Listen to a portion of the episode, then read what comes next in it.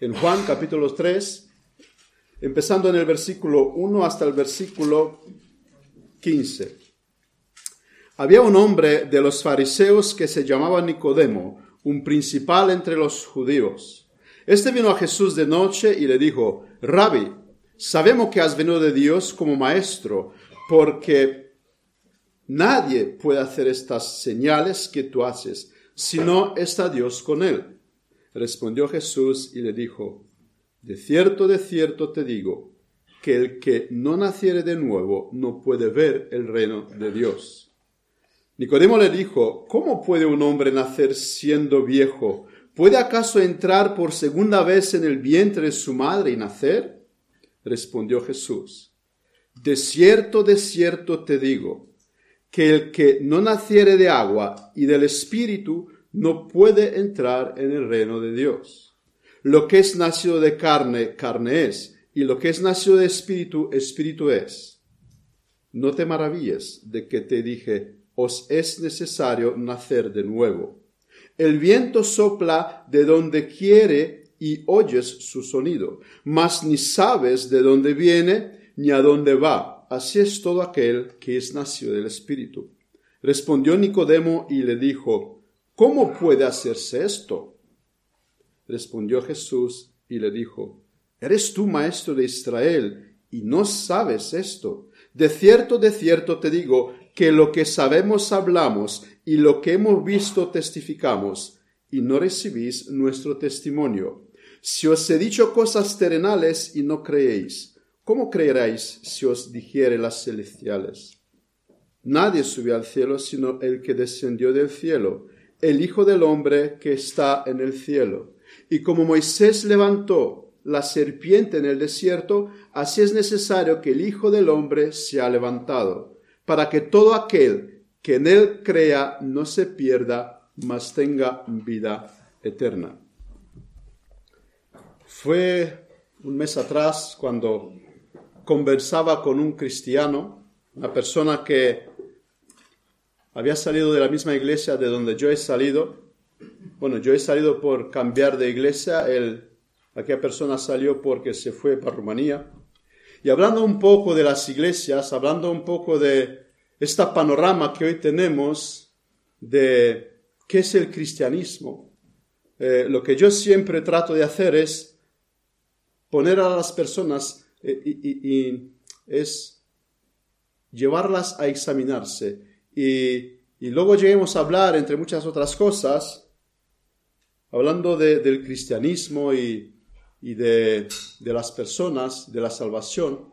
¿Cómo sabes tú que tú estás entre las diez, entre las cinco vírgenes sensatas? ¿Cómo sabes tú que estás en el camino angosto? ¿Cómo sabes tú que eres un escogido y no solo eh, un llamado?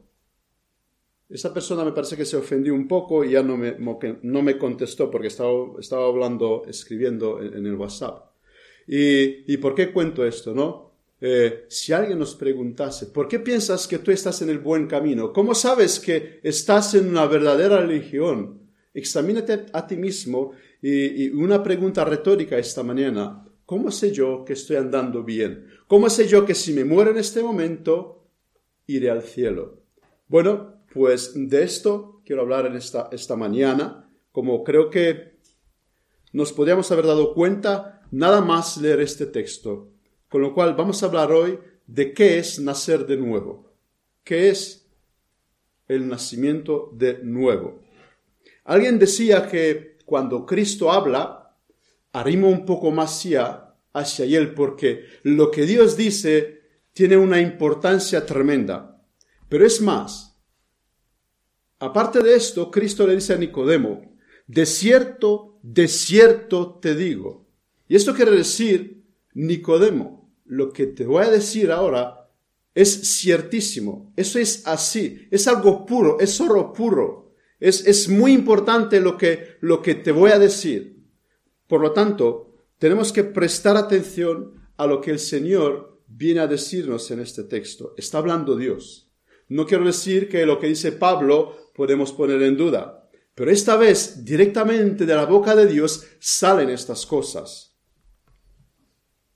El tema de esta conversación es cómo uno puede entrar en el reino de los cielos, tener la vida eterna. Por lo tanto, vamos a ver esta mañana cuatro aspectos.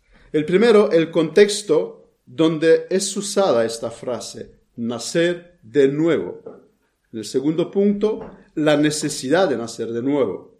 El tercero, ¿qué quiere decir? ¿Qué significa nacer de nuevo?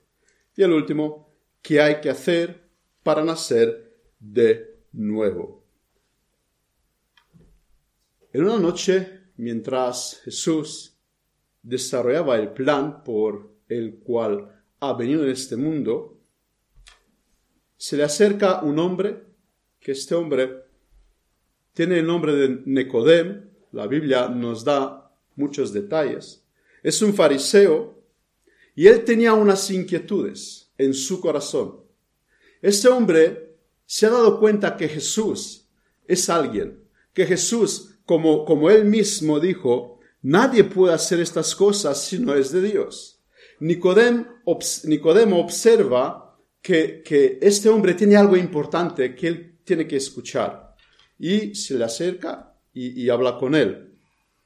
Es, es, muy, muy, y tenemos que entender quién es Dios, que él, él, él, se deja entrevistar, digamos, de las personas. Y todo aquel que viene a Dios, Dios le atiende.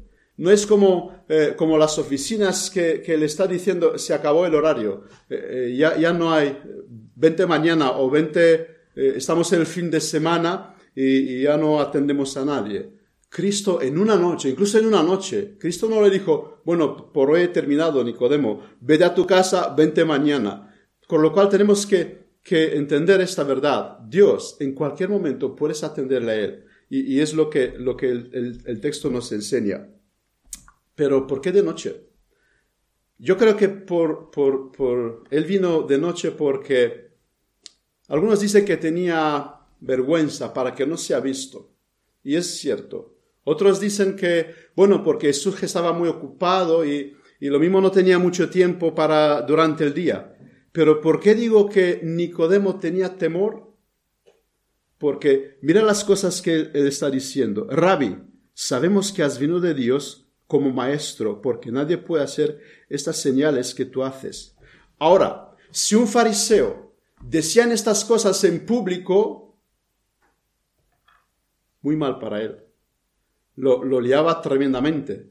Eh, un fariseo no podía decirle esto para que los demás lo escuchen, porque los fariseos querían matar a Jesucristo. Los fariseos pensaban que Cristo es un falseador, que Cristo no es quien dijo que es.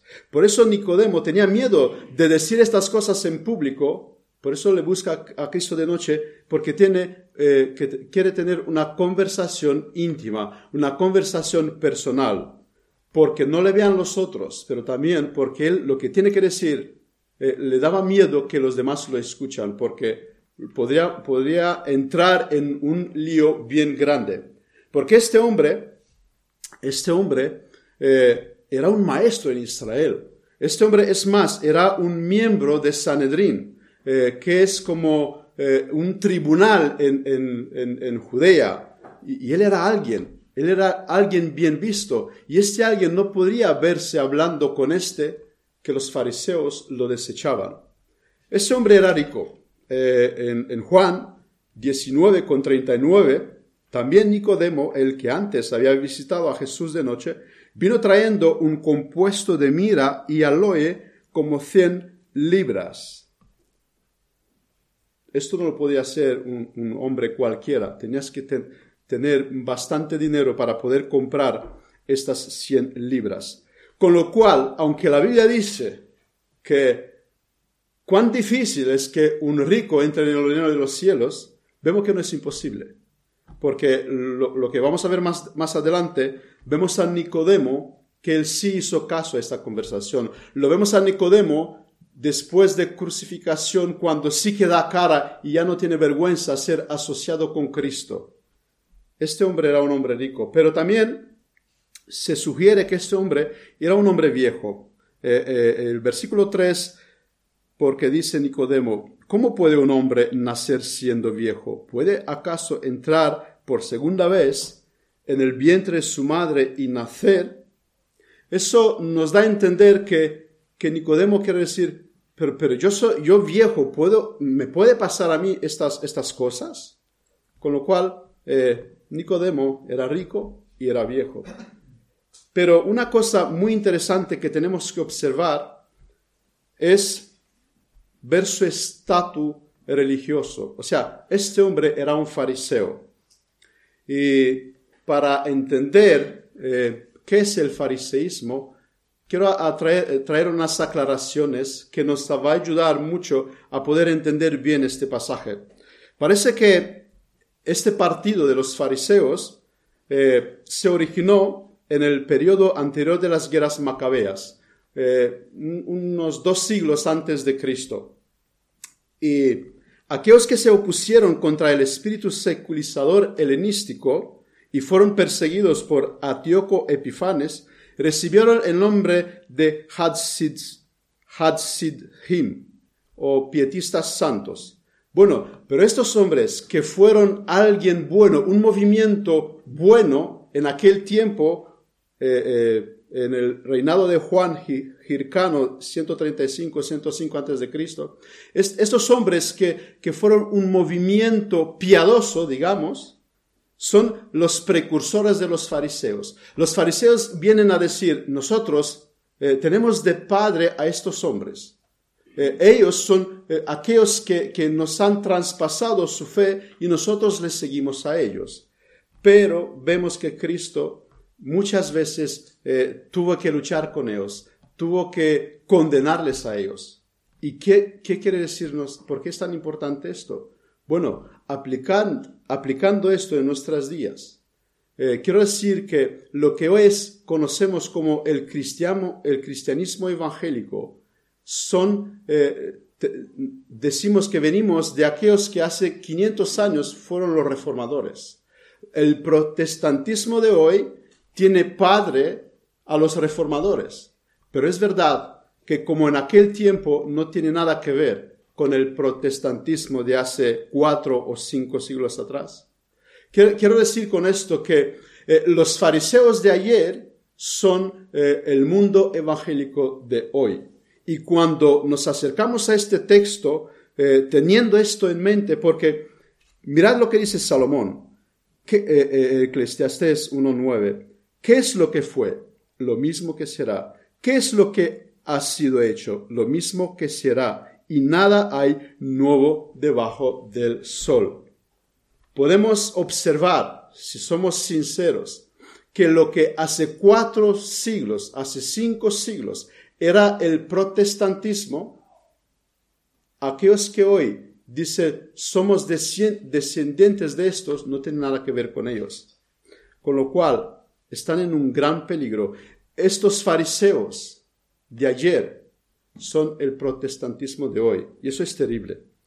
Ahora, hablando de los fariseos, pensamos en la hipocresía, pero eso no es todo. Tenemos que decir también que los fariseos tenían cosas buenas, cosas correctas, porque ellos creían en el decreto divino, ellos creían en la responsabilidad moral y la inmortalidad del hombre, ellos creían en la existencia de los espíritus, de la recompensa y el castigo de la vida futura, con lo cual los fariseos también tenían cosas ortodoxas, cosas eh, bien dichas, bien, bien creídas, cosas verdaderas. Y, no tenemos que extrañarnos que alguien, aunque es un falso profeta, también dice buenas cosas, dice verdaderas cosas.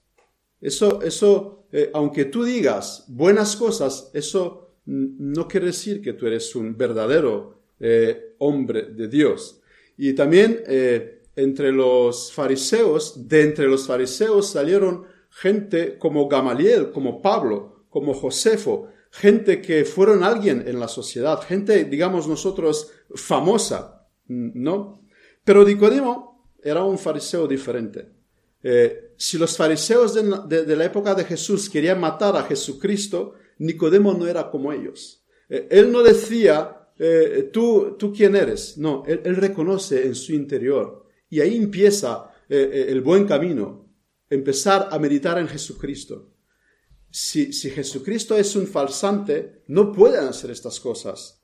Y Nicodemo dice, yo tengo que reunirme con este hombre, porque porque algo sucede ahí. Este hombre no puede ser un farsante.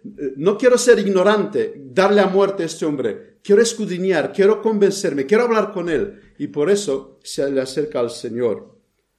El trágico error fundamental de los fariseos, así como nos decía eh, Sorín antes, es que ellos miraban a los externos. Para ellos la religión era todo lo externo. Tenía que ver con eh, todo lo que se ve por fuera. Consideraban que el conformismo externo de la ley y el, propósito de la, existencia es la religión externa. En la práctica, la tradición oral era en el más alta estima que la misma palabra de Dios. Se decía en Israel en aquellos tiempos que si una mujer, eh, que una mujer en el día de reposo no podía mirarse al espejo, porque podría haber una cana y entrarle gana de arrancar, y eso era quebrantar el día de reposo. Eran tan extremistas, o, o si una gallina ponía un huevo en el día de reposo, este huevo se podría comer solo y cuando había la intención de matar a esta gallina. Trabajó en el día de reposo. Eran tan, eh, tan eh, radicales, tan estrictos en, en estas cosas. Eh, también la Biblia nos, nos da algunos casos y, uno de ellos lo vemos en Mateos 23. Hay de vosotros, escribas y fariseos hipócritas, porque diezmáis la menta y el enelo y el comino y dejáis lo más importante de la ley, la justicia, la misericordia y la fe. Esto era necesario hacer sin dejar de hacer aquellos. Guía ciegos, que coláis el mosquito y tragáis el camello. Bueno, yo no sabía qué es eso de colar el mosquito y tragar el camello hasta que un judío me lo explicó. ¿Qué hacían estos judíos? Cuando ellos tomaban vino, lo tomaban con, con la boca cerrada para que le pase entre los dientes. En el caso que había un mosquito en aquel vino, que no la pueda ingerir porque era inmundo, era un, un animal inmundo, él no puede comer algo inmundo, con lo cual ellos bebían el vino cuidado para que no, no, no, le entre en la boca algún mosquito. Eran muy estrictos. Pero, dice, dice aquí, Cristo les acusa, tragáis el camello. O sea, soy tan, tan detallado con esto, tan absurdo, pero no me importa comer un camello. Y eso es en una forma literal. Eh, ellos hacían cosas muy grandes contra la ley de Moisés, contra la ley de Dios. Otro ejemplo, en Marcos 7, 10, porque Moisés dijo, honra a tu padre y a tu madre, y el que maldiga al padre o a la madre muere irremisiblemente. Pero vosotros decís, basta que diga un hombre al padre o a la madre es corbán. ¿Qué quiere decir? Mi ofrenda a Dios. Todos aquellos con que pudiera ayudarte. También necesitamos de alguien que nos explica qué quiere decir esto con corbán. Ahora, el judío podía dar todos sus bienes a la casa de Dios.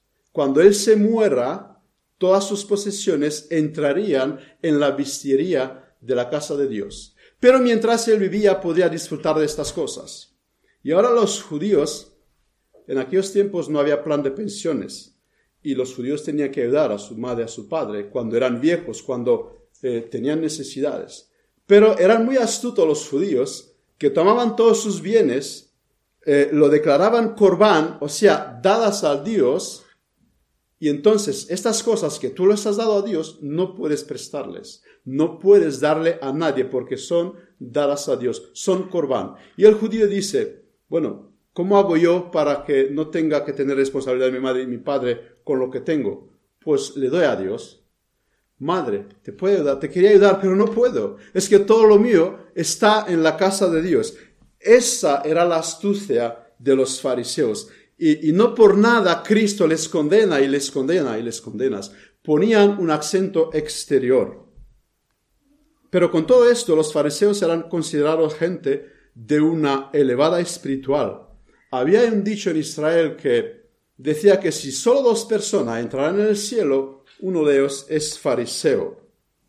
Pero Nicodemo no solo era fariseo, como hemos mencionado al principio. Él pertenecía a Sanhedrin, como lo podemos deducir en Juan 7:50, cuando él se reúne con los demás, eh, los más, altos cargos eh, de, aquel tiempo. Él pertenecía a Sanhedrin. Y es sorprendente y triste observar que un hombre así no sabe cuál es el camino de la salvación. Pero lo que todavía es más triste es que hoy ocurre lo mismo. Pastores, sacerdotes, gente que, que se declaran siervos de Dios, con el Papa enfrente, no saben cuál es el camino de la salvación. Pero Cristo se detiene y le explica a todos los que son interesados. Es interesante que Cristo, que conoce el corazón y la necesidad de cada uno, le, da a cada uno lo que ellos necesitan. Cristo sabía lo que necesita Nicodem. Y mirad una cosa, Nicodem se le acerca a Jesús y dice la palabra que Jesús respondió. ¿A qué le respondió? Si, si Nicodemo todavía no hace ninguna pregunta. Él, no formula eh, ninguna pregunta. Pero una vez más, Cristo le quiere dejar claro a Nicodemo que él estaba con el poder de Dios porque él conocía la necesidad de Nicodemo. Él conocía eh, cuál era la inquietud de Nicodemo, porque durante eh, el pasaje ya no vemos a Nicodemo preguntando otra cosa. O sea, esa era la inquietud de Nicodemo. ¿Cómo puedo yo tener la vida eterna? O sea, ¿qué tengo que hacer yo para ir al cielo? No llega a formular esta pregunta, pero Jesús empieza a trabajar en esta respuesta y la respuesta es contraria a lo que Nicodemo esperaba. Tienes que nacer de nuevo. O sea, Nicodemo, eso no está en tu mano. No es una cosa que te queda por hacer. Has hecho 30, has hecho 70, 80% y te queda estas 20%. No, Nicodemo, tienes que nacer de nuevo. Pero ¿sabes qué? Tú no puedes hacer esto. ¿Quién se puede nacer a sí mismo? Nadie se puede nacer a sí mismo, con lo cual no está en tu mano nacer de nuevo. Todo lo contrario para alguien que pensaba que para ser salvo tiene que hacer algo. Aunque, como George Whitefield decía, la regeneración es la brisagra sobre la que gira la salvación de cada uno de nosotros, con todo esto tan poco, para no decir nada, se habla en la cristiandad hoy de este tema. Multitudes de cristianos hoy no han nacido de nuevo. Multitudes de cristianos hoy son como Nicodemo de ayer. Pertenece a un grupo religioso. Pero bueno, hay buenas noticias, porque Nicodemo sigue hablando y después de años lo vemos eh, eh, al lado de Jesucristo. Así que vamos a ver en el segundo lugar la regeneración como algo necesario. Cristo le dice a Nicodemo, es necesario, Nicodemo, que nazcas de nuevo. Ahora, si miramos un poquito las eh, historias de nuestro Señor Jesucristo en la tierra, las conversaciones que Él tiene con los hombres, con cada uno tiene una cosa diferente de hablar. A cada uno Él le habla a su necesidad. Por ejemplo, con el hombre rico, ¿qué tengo que hacer? ¿Conoce los diez mandamientos? Sí. Vende todo lo que tienes. O sea, esa es la salvación, que tengo que vender todo lo que tengo. ¿Por qué la misma cosa no se le dice a Nicodemo? Bueno, no hablamos de este texto, pero, eh, pero incluso aquel, aquel joven rico no podía hacer estas cosas si no hubiera nacido de nuevo. O con aquella mujer samaritana, llama a tu marido, eh, yo te doy eh, la, agua, la agua viva. Otra conversación, pero tiene que ver con, el mismo asunto. Tú tienes que cambiar, tú necesitas un cambio. Lo que tú has hecho está mal, ahora necesitas un cambio. Y en el caso de Nicodemo, tú tienes que nacer de nuevo. Esto viene a enfatizar la veracidad absoluta de lo que sigue. Si tú no has nacido de nuevo, vas al infierno. Y si tú has nacido de nuevo, vas al cielo. Esto es así de claro. Pero ¿Por qué es tan necesario nacer de nuevo? ¿Por qué se requiere un nuevo nacimiento para poder ir al cielo? Bueno, para entender esto, permítame leer un texto en Efesios 2, 1, 5 que nos muestra quién es el hombre, su estado, eh, su forma en la que él se encuentra, y entonces vamos a entender por qué es necesario un cambio. Dice eh, Pablo en Efesios, y Él os dio vida a vosotros cuando estabais muertos en vuestros delitos y pecados, en los cuales anduvisteis en otro tiempo, siguiendo la corriente de este mundo, conforme al príncipe de la potestad del aire, el espíritu que ahora opera en los hijos de la desobediencia, entre los cuales también todos nosotros vivimos en otro tiempo en los deseos de nuestra carne, haciendo la voluntad de la carne y de los pensamientos, y éramos por naturaleza hijos de ira, lo mismo que los demás. Pero Dios, que es rico en misericordia por su gran amor con que nos amó, aun estando nosotros muertos en nuestros pecados, nos dio vida junto con Cristo, por gracia sois salvo. Ahora, cuando ves una persona así, muerta espiritualmente, arrastrada por la corriente de este mundo, eh, esclava del pecado, y esta persona se le dice, bueno, tú tienes que cambiar de rumbo, pero esta cosa es, prácticamente imposible, porque, porque ¿cómo, puede, ¿cómo le puede decir a un muerto, tú tienes que cambiar? Al menos que ahí tiene lugar una obra de transformación, una obra de regeneración. Tomar a este hombre y transformarlo y cambiarlo, porque esta es nuestro estado delante de Dios. Apestamos delante de Dios. Y para ir al cielo, quiere decir, tenemos que ir a, la casa de Dios, eh, donde, donde está Dios. Pero ahí hay santidad. Ahí no puede entrar un hombre como, como, como lo que acabamos de leer. Nuestros padres, Adán, Adán y Eva, nos echó en esta situación. Y ahora Dios viene y nos dice, si tú quieres ir al cielo, tienes que ser cambiado, tienes que ser transformado. No es suficiente aportar algo más sea lo que sea, pagar un dinero, eh, venir y cantar en un coro, como decía el sermón de la mañana, eh, tienes que ir todos los domingos a la iglesia. Aunque hagas todo esto, tú, tú sigues siendo esta persona. Tú sigues siendo esta persona que apesta, que tienes los pensamientos esclavos de Satanás, del pecado. Tú tienes una voluntad que va contra Dios. Por eso es necesario que nazcas de nuevo. Nicodemo, tú eres esta persona aunque por fuera la gente te ve muy religioso, oras a las esquinas de, las calles, pero por dentro tú estás podrido. Tus pensamientos están contra Dios. Y, podemos ver los fariseos. Eh, interesante, aquellos fariseos, eh, cuando en el momento del juicio de Cristo se acercaba la Pascua, y, y ellos dicen, no podemos entrar en esta sala porque nos vamos a contaminar. Ya, pero no es contaminarte, dar muerte a un inocente decir que muera alguien que ha hecho solamente bien en este mundo, ¿qué es peor? ¿Entrar en una sala o, pedir que alguien inocente muera? Es más, pedir que el Hijo de Dios sea condenado a la muerte.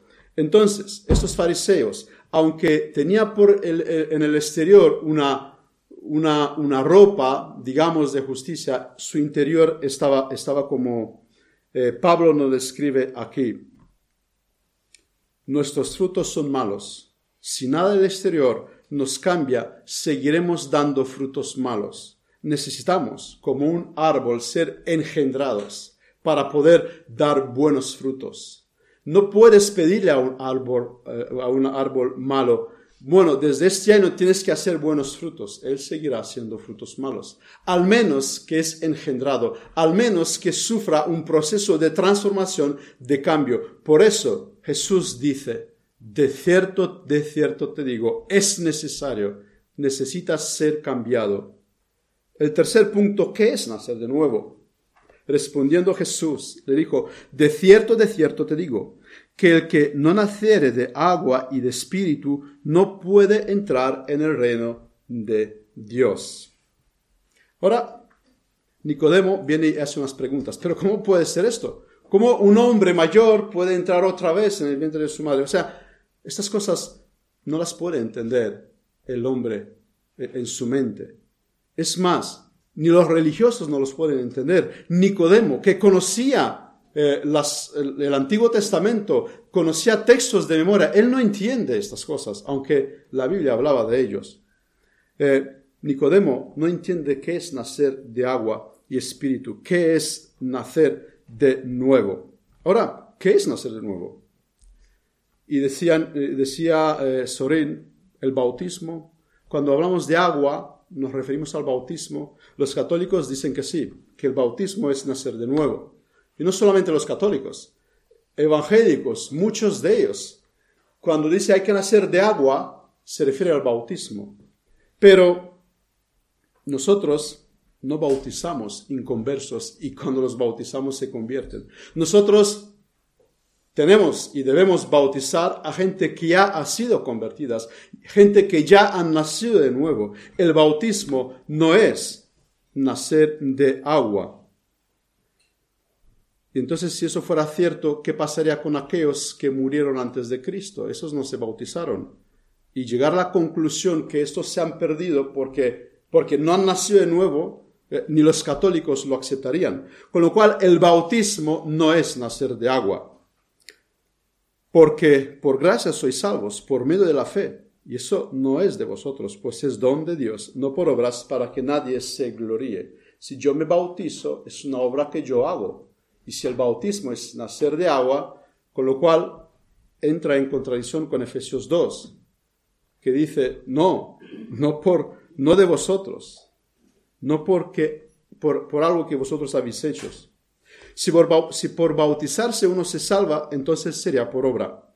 Y Jesús sabía que Nicodemo era familiarizado con las escrituras. Hemos visto en la lectura adicional la ceremonia de la limpieza con agua. Esto apunta a la sangre de Jesucristo, como he, mencionado cuando leía la lectura de introducción. El, el Antiguo Testamento es, digamos, eh, nos habla de, algo futuro, es una imagen de lo que tiene que venir. Aquella agua de la purificación que, eh, aquel, aquel proceso de purificación que se le hacía a los judíos, nos habla de lo que iba a venir cuando Cristo vendría a dar su sangre para limpiarnos a nosotros. Eh, aquella agua eh, que, simbolizaba una limpieza que el hombre tiene que sufrir para que sea declarado eh, limpio, nos habla de lo que había de venir. Porque Hebreos 9, 13, 14 dice, porque si la sangre de los toros y de los machos cabríos y la ceniza de la becera rociada a los inmundos santificaban para la purificación de la carne, cuanto más la sangre de Cristo el cual mediante el Espíritu interno se ofreció a sí mismo sin mancha a Dios, limpiar vuestras conciencias de obras muertas para que sirváis a Dios vivo. Eso es, eh, eso es nacer de agua, ser limpiado, ser purificado. Ahora Jesús eh, usa estas palabras para invitarle a Nicodemo reflexionar en este pasaje que acabamos de leer en la lectura de introducción. Nicodemo conocía las escrituras, Nicodemo sabía estos textos, los judíos sabían mucha escritura de memoria y Cristo le dice a Nicodemo, Nicodemo, para que tú seas salvo tienes que ser purificado, tienes que nacer de agua, como, como lo que pasaba en aquel tiempo tiene que pasarte a ti. Y luego vamos, vamos a ver más adelante eh, ¿qué más significa, significa este? Pero también Ezequiel y Nicodemo debería saber esto. En 36.25, esparciré sobre vosotros agua limpia y seréis limpiados de todas vuestras inmundicias y de todos vuestros ídolos os limpiaré. Cristo dice, tienes que nacer de agua, es decir, tienes que ser limpiado, Nicodemo. Ezequiel te habla de esto, ¿Cómo tú, maestro de Israel, no sabes estas cosas? Eh, Cristo dice, Nicodemo, tú deberías saber, tú, enseñas el buen camino a la gente y tú no sabes estas cosas, no sabe que la escritura habla de una limpieza para ser puro, para ser limpiado. Efesios 5:25, maridos, amad a vuestras mujeres, así como Cristo amó a la iglesia y se entregó a sí mismo por ella para santificarla, habiéndola purificada en el lavamiento del agua por la palabra. ¿Qué es lo que, es, lo que hace Cristo con la iglesia? La, la purifica. Y aquí el agua es algo, eh, algo no literal, es algo simbólico. Cristo por su palabra limpia la iglesia. Cristo eh, hace un proceso de limpieza a su iglesia para presentarla pura y santa delante de Dios. Es una limpieza que Dios hace en el alma. Es una purificación del pecado. Es, es un, un cambio, es una regeneración. Dejamos de ser seres humanos muertos espirituales para convertirnos en seres vivos espirituales. Génesis nos habla de una creación obrada por la palabra de Dios y por el poder de Dios. Pues la regeneración es, es una obra semejante, incluso más compleja todavía. Porque cuando Dios crea el mundo, de la nada forma, lo que, forma todo lo que vemos. Pero ahora, cuando Dios eh, hace una nueva criatura, es una obra más compleja porque toma un hombre estropeado. Es más fácil hacer algo nuevo que ponerte a reparar algo que está estropeado. Te costará más dinero en arreglar un coche viejo que cada, eh, cada mes exige meter, meter, mejor, mejor lo llevas al desguace en, vez de ponerte a arreglarlo. Es más fácil eh, cogerte algo nuevo. Pues Dios se propone hacer esto.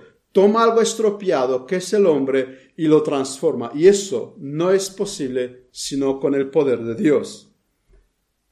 Como en, eh, como en 2 Corintios 4:6, porque Dios que mandó que de las tinieblas resplandeciera la luz, es el que resplandeció en nuestros corazones para iluminación del conocimiento de la gloria de Dios en la faz de Jesucristo. Vemos que, eh, la regeneración o el nacer de nuevo es una obra de creación de parte de Dios. Y aquí vemos en el texto como Cristo usa eh, una imagen del viento. Eso nos quiere decir y nos quiere sugerir que es algo que eh, no se puede explicar, pero es evidente, como el viento. Es algo que no se puede ir contra él. Es algo que contra, eh, contra, eh, contra que alguien no puede resistirse. Nadie puede resistirse contra el viento. Es algo que no se ve, pero se pueden ver sus efectos para entender que lo mismo pasa con la regeneración. Los cristianos que han sido nacidos de nuevo se le ven los efectos. Eh, a nadie puede decir, bueno, le he visto a este cuando ha nacido de nuevo. No, no, no se puede decir esto. Pero veo sus frutos, veo, veo las consecuencias que este hombre ha sido regenerado. Y en el cuarto y último lugar, ¿qué hay que hacer para nacer de nuevo? Ahora, si la conversación hubiera terminado en el versículo 13, nos dejaría todavía resolver sin problema. O sea, es una transformación que yo necesito, es algo que no está en mis manos, y si todo se acaba, eh, eh, ¿qué, tengo que hacer? No, yo no me puedo hacer de nuevo. Yo no puedo cambiarme a mí, soy muerto espiritualmente. Pero eh, el, el, cuarto punto lo he intitulado ¿Qué hay que hacer para nacer de nuevo? ¿Puedo hacer yo algo para nacer de nuevo? Bueno, he dicho que la conversación sigue y nuestro Señor Jesucristo le da la respuesta a Nicodemo el pecado nos ha mordido y tenemos que morir. Y no podemos hacer nada para impedirlo. Y Cristo esta vez va otra vez al Antiguo Testamento, a esta historia de números 21, y dice, nacer de nuevo, la salvación es de la misma forma como ha pasado en aquel incidente de números 21. ¿Qué es lo que ha pasado ahí?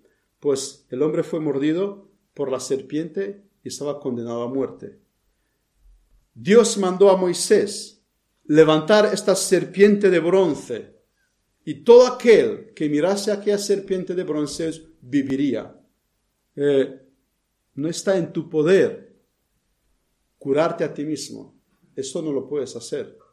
De la misma manera como eh, los judíos, eh, los hebreos en aquel tiempo, no podía hacer nada contra la muerte que estaba inminente.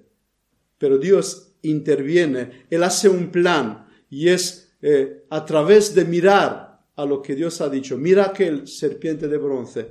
Solamente tenías que mirar hacia aquel serpiente y vivirías. Y eso a través de un milagro que, que sucedía, a través de una obra que Dios, que Dios hacía. Entonces, de la misma manera, nuestro Señor Jesucristo le dice a Nicodemo, y como Moisés levantó la serpiente en el desierto, así es necesario que el Hijo del Hombre sea levantado. Y aquí viene la respuesta. Para que todo aquel que en él crea no se pierda, mas tenga vida eterna. Nicodemo, tú me consideras un rabbi, pero estás perdido con considerar a Jesús solo un, un, maestro. Si tú no miras a mí como aquel que Dios ha dado para que tú puedas ser perdonado, no vas a tener en ningún momento vida eterna. Es lo que quiere transmitirle Cristo a Nicodemo. Nicodemo, yo seré, yo seré levantado como aquella serpiente. Si tú miras a Cristo como miraron los judíos, los hebreos, a aquella serpiente, tú vivirás, tú tendrías la vida eterna. La respuesta a Nicodemo es, mira a mí y, y vivirás. Y podemos ver más adelante que, que Nicodemo lo hizo. Lo hizo porque eh, lo vemos que él se acercó a Cristo eh, trayendo, o sea, Cristo muere. Nicodemo no dice, bueno, ha muerto, no, es lo que decía que es, no, no, no, Nicodemo dice, este es aquel que fue levantado como la serpiente de bronce. Y, y Nicodemo, Nicodemo creyó, creyó en Jesucristo. Él hizo caso a esta conversación en, Lucas 18 hay una historia de un fariseo que dice que puesto en pie oraba consigo mismo de esta manera. Dios, te doy gracias porque no soy como los otros hombres, ladrones, injustos, adulteros, ni aun como este publicano, ayuno dos veces a la semana, doy diezmo de todo lo que gano. Nicodemo, no tienes que mirar a estas cosas, tú tienes que mirar a Cristo para vivir. Mirar a Cristo es dejar de confiar en cualquier otra cosa que tú has hecho. Ni en tu bautismo no puedes confiar para ser salvo, ni en ser miembro de una iglesia, incluso sea bautista reformada, sino mirad a Cristo. Tienes que nacer de nuevo. ¿Cómo? Mira a Cristo. Mira a Cristo. Eh, hace casi dos siglos atrás había un adolescente de 15 años y él vivía en Inglaterra y su madre era, era un día de una tormenta de nieve eh, y él no pudo llegar a su iglesia y quedó en una iglesia eh, presbiteriana, se sentó ahí y escuchó el sermón. Y déjame citar a este hombre que se llama Spurgeon. Él se sentó y escuchó a un hombre que, que también no era el pastor de aquella iglesia porque tampoco pudo llegar, posiblemente por por la nieve que le impidió llegar. Era un hombre simple y este hombre, Spurgeon cuenta, y voy a citar, él, empezó a predicar en, Isaías 45, 22, mirad a mí y sed salvos todos los términos de la tierra. Y dice Spurgeon, él ni siquiera pronunciaba las palabras correctamente, pero eso no importaba. Había, pensé, un vislumbre de esperanza para mí en este texto. El predicador comenzó, mis queridos amigos, este es un texto muy simple verdaderamente. Este dice, mirad. Ahora bien, mirad no requiere un montón de esfuerzos. Esto no es alzar su pies o su dedo, es solo mirar. Bien, un hombre no necesita ir a la universidad para aprender a mirar. Usted puede ser el tonto más grande y sin embargo puede mirar. Cualquiera puede mirar, incluso un niño puede mirar. Pero luego el texto dice, mirad a mí, Ay, dijo él, con la pronunciación característica de este, de Essex. Muchos de ustedes están mirando a sí mismos, pero no hay provecho en mirar ahí. Nunca encontrarán bienes, bienestar alguno en ustedes mismos. Algunos mirarán a Dios el Padre. No, miren a Él más tarde. Jesucristo dice, mirad a mí. Algunos dicen, debemos esperar el obrar de su Espíritu. Usted no, usted no tiene nada que hacer con esto ahora mismo. Mire a Cristo. El texto dice, mirad a mí Entonces el buen hombre continuó con su texto en esta manera. Mirad a mí, yo estoy sudando grandes gotas de sangre. Mirad a mí, estoy colgado en la cruz. Mirad a mí, estoy muerto y enterado. Mirad a mí, yo no me levanté de nuevo. Mirad a mí, ascendí. Mirad a mí, yo me levanté de nuevo. Mirad a mí, ascendí al cielo. Mirad a mí, estoy sentado a la diestra del Padre. Oh pobre pecador, mira a mí, mira a mí cuando él había llegado hasta este tramo y logrado extenderse unos diez minutos, estaba al fin de sus recursos. Entonces miró hacia la galería y me animó a decir que con tan pocas presentes, tan pocos presentes, él sabía que yo era un extraño. Fijando sus ojos justo en mí, como si conociera todo mi corazón, dijo Joven muchacho, luces muy miserable. Bien, ciertamente que eres así, pero antes no había acostumbrado a recibir comentarios desde el púlpito sobre mi apariencia personal. Sin embargo, este fue un buen golpe dado justo en el punto. Él continuó, y tú siempre serás miserable, miserable en la vida y miserable en la muerte. Si no obedeces mi texto, pero si obedeces ahora, en este momento serás salvo. Entonces, levantado sus manos, él exclamó, como solo un metodista primitivo podía hacer, Joven, mira a Jesucristo, míralo, míralo. No tienes otra cosa que hacer sino mirar y vivir. Inmediatamente vi el camino de la salvación. No sé qué más dijo él, no presté atención a eso. Yo estaba tan obsesionado con aquel único pensamiento como cuando la serpiente ardiente fue levantada, la gente solo miraba y era sanada. Así era conmigo. Yo había estado esperando tener que hacer cincuenta cosas, pero cuando oí estas palabras, mira qué cautivante palabras me parecieron estas a mí.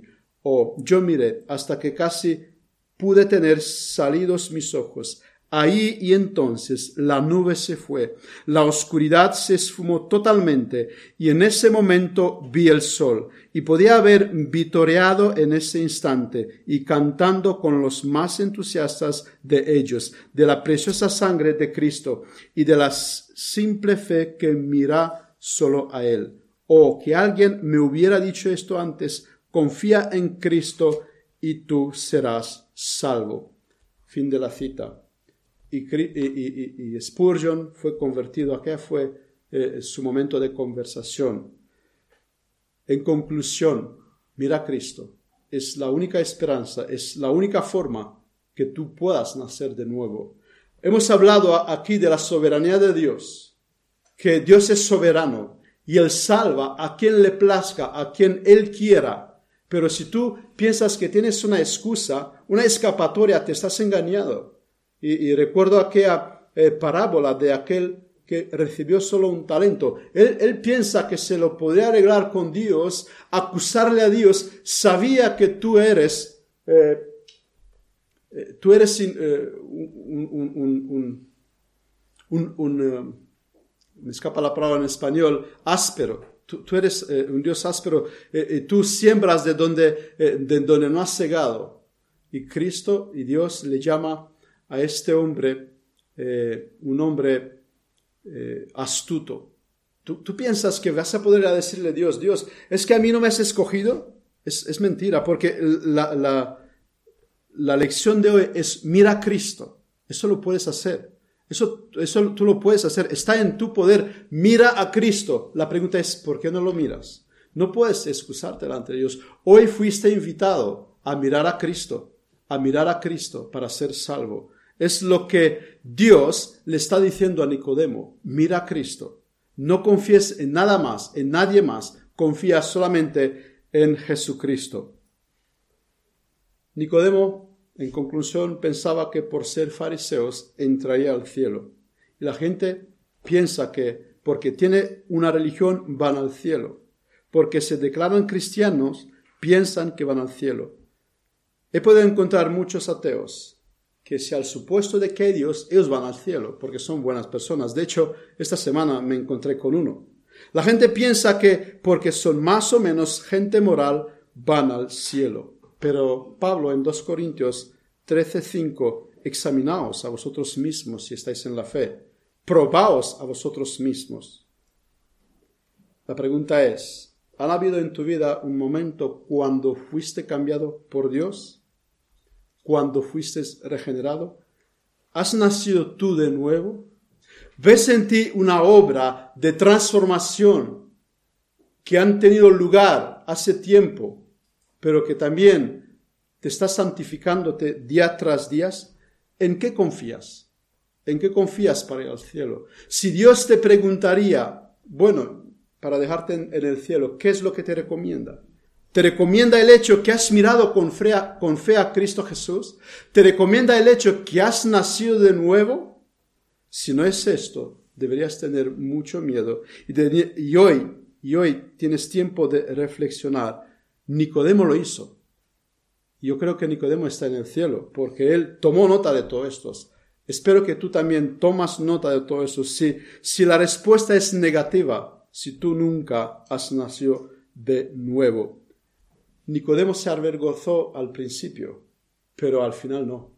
Él se va y prepara un entierro honorable a su Señor y su Salvador. Ya no le importa que va a ser asociado con, eh, con Cristo. Al principio sí, después no.